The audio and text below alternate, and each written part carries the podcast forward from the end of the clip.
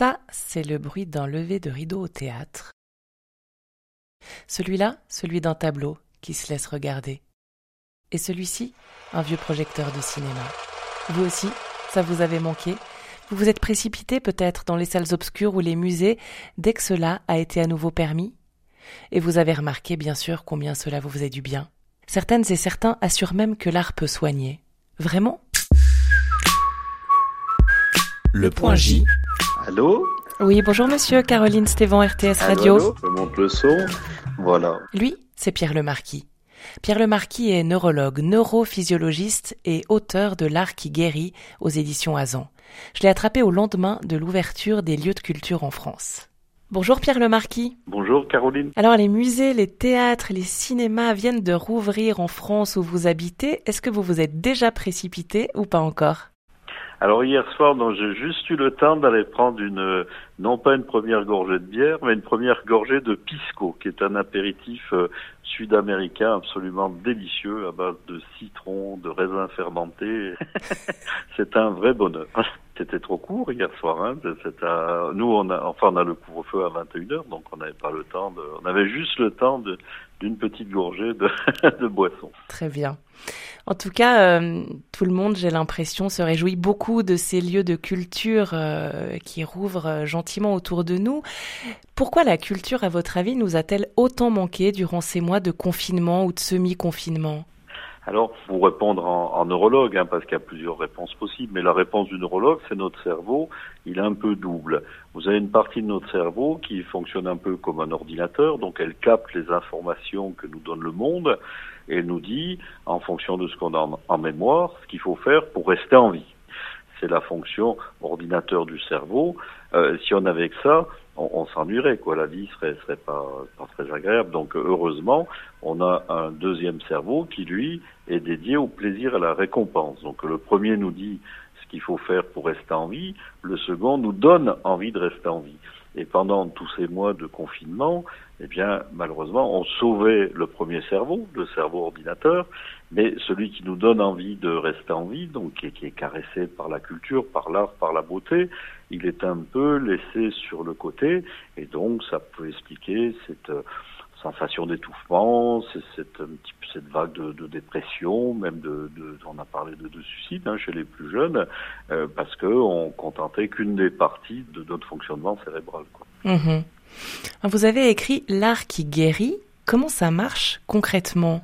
Ça a été étudié bon pour la musique, pour euh, maintenant pour les arts visuels, pour euh, pour tout un tas d'autres choses. Donc dans un premier temps, quand vous êtes face à une œuvre d'art, c'est vos sens qui répondent. Soit c'est la vue, si c'est euh, de l'art visuel, ou l'audition, ça peut être le tact, ça peut être l'odorat. Bon, tout ça est ramené à votre mémoire, tout ça vous vous donne des instructions sur le monde qui vous entoure, mais tout ça, à la fois, caresse votre cerveau, donc agit sur ce système du plaisir et de la récompense, qui secrète plein de bonnes substances chimiques, biochimiques, c'est un peu réducteur de dire ça, hein. c'est vraiment le côté neurochimique, mais qui est important et qui a été prouvé. Donc devant une œuvre d'art, ben, vous allez secréter euh, des choses comme la dopamine qui vous donne l'élan vital, vous allez secréter des choses qui vont être antidépressives, des choses qui vont être calmer vos douleurs, vous voyez, donc euh, il y a un côté vraiment chimique euh, qui fait que, que l'art vous fait du bien. On a l'impression qu'il y a quelque chose d'assez euh, novateur dans cette idée, mais est-ce que c'est vraiment une idée euh, nouvelle ou au contraire très ancienne? Alors elle est, elle est très ancienne puisqu'on remonte à Aristote, hein, la poétique d'Aristote, dans lequel il explique bien que, que l'art procède un peu par imitation et que si on va voir des acteurs jouer une pièce de théâtre, eh bien on vit euh, par transitivité, on vit les émotions que vivent les acteurs, on les partage, ils nous amènent peut-être dans des, des endroits où on serait jamais allé autrement. Un matin, je me suis réveillé, roi de Thèbes. Et Dieu sait si j'aimais autre chose dans la vie que, que d'être puissant. Il fallait dire non, alors. Hein? Je ne pouvais. Mais je me suis senti tout à coup comme un ouvrier qui refusait un ouvrage. Et à la fin, il nous purge de, nos propres émotions, il nous purge de notre tristesse, il nous purge de nos pulsions. Donc le côté un petit peu guérisseur de l'art, le côté cathartique, c'est Aristote qui le premier en parle. Je pense que depuis l'aube de l'humanité, euh, on a euh, utilisé l'art pour se soigner, pour guérir, pour rêver. Euh, vous aux ancêtres qui vivaient dans, dans les cavernes, quand ils fabriquaient des silex, ben, c'était à la fois pour couper la viande, mais d'un autre côté, c'est aussi des objets de décoration, un peu comme des bijoux. Alors vous avez mentionné plusieurs choses, hein, le théâtre, la sculpture. Est-ce qu'il y a un art plus guérisseur qu'un autre, si je puis dire, justement, si l'on songe au théâtre, à la peinture, à la littérature, à la photographie, ou que sais-je encore? Alors celui qui a été le plus étudié, c'est la musique ça va dès le prématuré. Vous voyez, si dans la couveuse vous lui faites entendre la, voix de sa mère qui chante éventuellement, bon ben euh, ça le met un petit peu à l'écart du stress qu'il peut avoir dans la couveuse, donc il, il va euh, se développer plus vite, ça va diminuer ses hormones du stress. On a ça chez les enfants, vous voyez, par exemple les dyslexiques, ben, la musique leur fait beaucoup de bien parce que ça les remet en accord avec le rythme.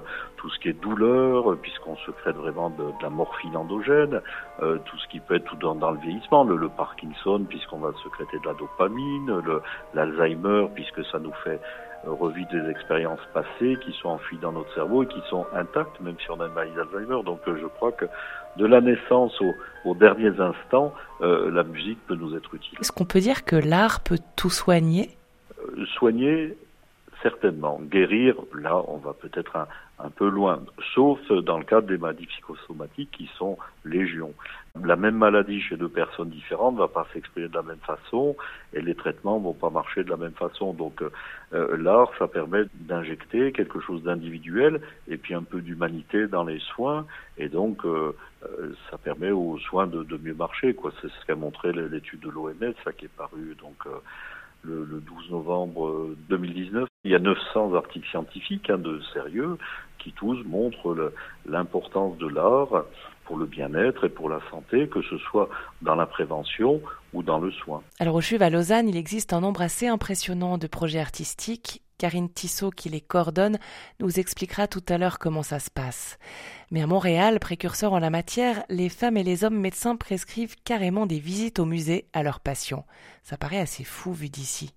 Ah, c'est une très belle expérience. C'était donc euh, la directrice du musée d'art de Montréal, Nathalie Bondil, qu'on a la chance de, de récupérer en France, puisqu'elle va à l'Institut du monde arabe. Donc, euh, elle était directrice donc du musée des arts de Montréal. Elle a pu organiser avec des médecins de Montréal des visites au musée.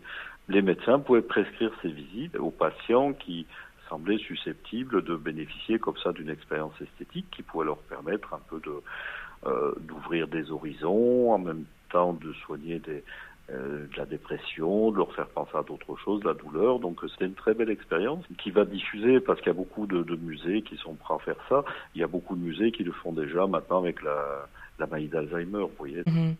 Et au-delà de la santé, l'art permet aussi euh, tout simplement de réfléchir, de développer son sens critique, de vivre des expériences euh, communes. Enfin, les vertus sont multiples, non? Oui, oui, oui, ça, ça vous touche un point extrêmement intéressant. C'est vrai que l'art peut tout simplement nous aider à penser. Bon, déjà, il nous fait sortir de notre cage, il nous fait découvrir des choses qu'on n'aurait pas euh, entrevues autrement. Euh, donc, il va modifier la façon dont on voit le monde, il va modifier la façon dont, on se voit soi-même, il va nous apprendre de nouvelles émotions, à les réguler. En même temps, on va partager tout ce qu'on a vu. Euh, euh, nos expériences artistiques, obligatoirement, on a envie de les communiquer avec nos proches, avec d'autres personnes, donc euh, ça crée du lien social, donc c'est vraiment, c'est nous, quoi.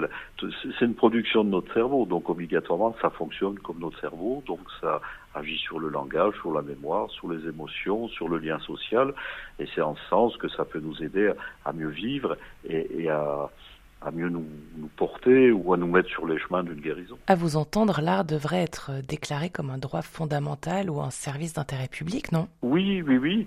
Ah ben, le, dans la Constitution américaine, c'est le, le bien-être ben, qui fait partie de la Constitution des droits fondamentaux. Donc, euh, pourquoi pas rajouter l'art? Ce serait une bonne chose. Ce serait même euh, très, très novateur. Et puis, euh, bon, je, on y arrivera peut-être. On, on va espérer.